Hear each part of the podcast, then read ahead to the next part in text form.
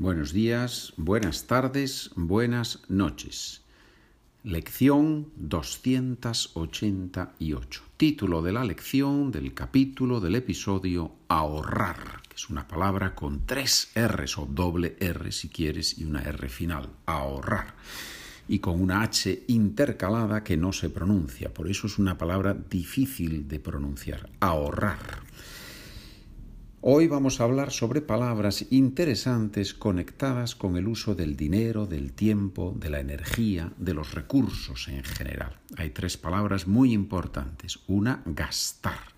¿Qué significa gastar? Bueno, gastar tiene un significado neutro, no es ni positivo ni negativo. Uno puede gastar dinero, tiempo, energía, recursos. Con el tiempo, sin embargo, se usa más pasar tiempo que gastar tiempo. De hecho, a veces cuando usamos gastar con tiempo tiene un significado un poquito negativo, depende del contexto, pero en general gastar es neutro. Gastar energía, se puede gastar mucha energía o gastar poca energía. Ahorrar normalmente tiene un significado positivo y malgastar, una sola palabra, malgastar, tiene un significado negativo. La persona que gasta mal su dinero, lógicamente. O la energía, se puede malgastar energía. Yo ahora te voy a proponer el siguiente ejercicio. Te voy a leer unas frases donde hay uno o dos huecos. Y tú vas a, por el contexto, vas a deducir qué palabra necesitamos usar en esos huecos, obviamente conectada con el vocabulario de esta lección. ¿Te imaginas? Hueco y la palabra que necesitas es libro. Hombre, no, no parece muy lógico el capítulo entonces, ¿verdad? Frase número uno. Las personas que...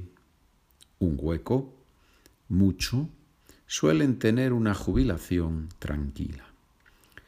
Las personas que... Mucho, suelen tener una jubilación tranquila. ¿Cuál es la respuesta correcta? Las personas que ahorran mucho suelen tener una jubilación tranquila. Hay que, hay que conjugar el verbo. Las personas que ahorran mucho, también podríamos usar el perfecto, ¿verdad? Las personas que han ahorrado mucho suelen tener una jubilación tranquila. También es posible, ¿verdad? Número dos. Si tus padres, dos huecos, su tiempo, no habrían triunfado en la vida. Número dos, si tus padres, dos huecos, su tiempo, no habrían triunfado en la vida.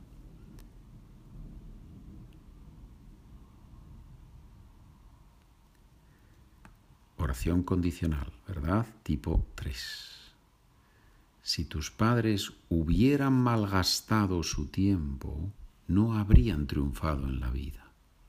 Si tus padres hubieran malgastado su tiempo o hubiesen malgastado su tiempo, no habrían triunfado en la vida. Frase interesante, ¿verdad?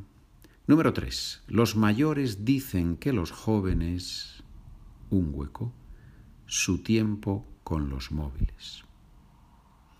Los mayores dicen que los jóvenes su tiempo con los móviles. Los mayores dicen que los jóvenes malgastan su tiempo con los móviles. ¿sí? Malgastan su tiempo con los móviles. Número cuatro. Mi hermano mayor siempre dos huecos su dinero con generosidad y con sentido común al mismo tiempo. Mi hermano mayor siempre su dinero con generosidad y con sentido común al mismo tiempo.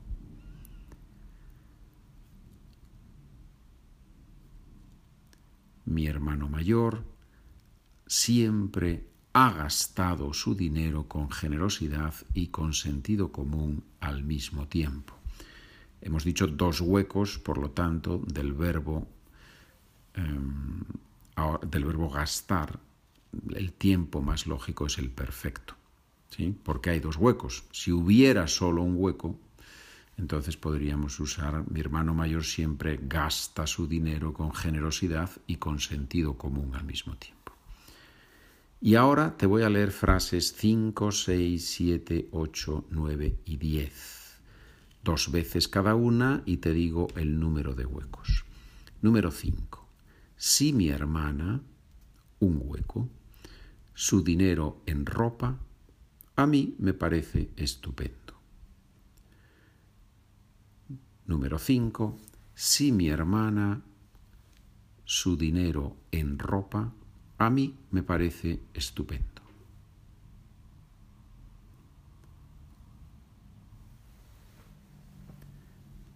Número 6. Si tú y yo un hueco, un poco más, compraríamos un piso. Si tú y yo un poco más, compraríamos un piso. Número 7. Mi madre siempre me decía que tenía que apagar la luz para un hueco energía. Mi madre siempre me decía que tenía que apagar la luz para energía. Número 8. Ojalá que los políticos no un hueco nuestros recursos naturales. Ojalá que los políticos no nuestros recursos naturales. Número 9. No creo que los jóvenes un hueco sus talentos, simplemente los ponen en práctica de forma diferente. No creo que los jóvenes sus talentos, simplemente los ponen en práctica de forma diferente. Número 10. Si las familias anotaran lo que en comida un hueco, en comida cada mes se asustarían. Si las familias anotaran lo que en comida cada mes, se asustarían.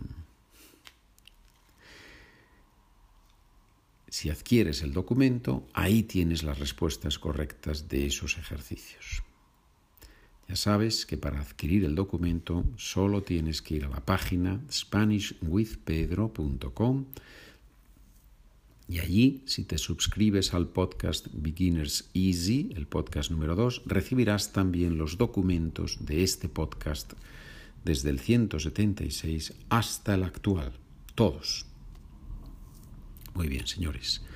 Muchas gracias por trabajar conmigo Muchas gracias por comprar los documentos, por suscribirte al podcast, a los podcasts. Buen día, buena tarde, buena noche.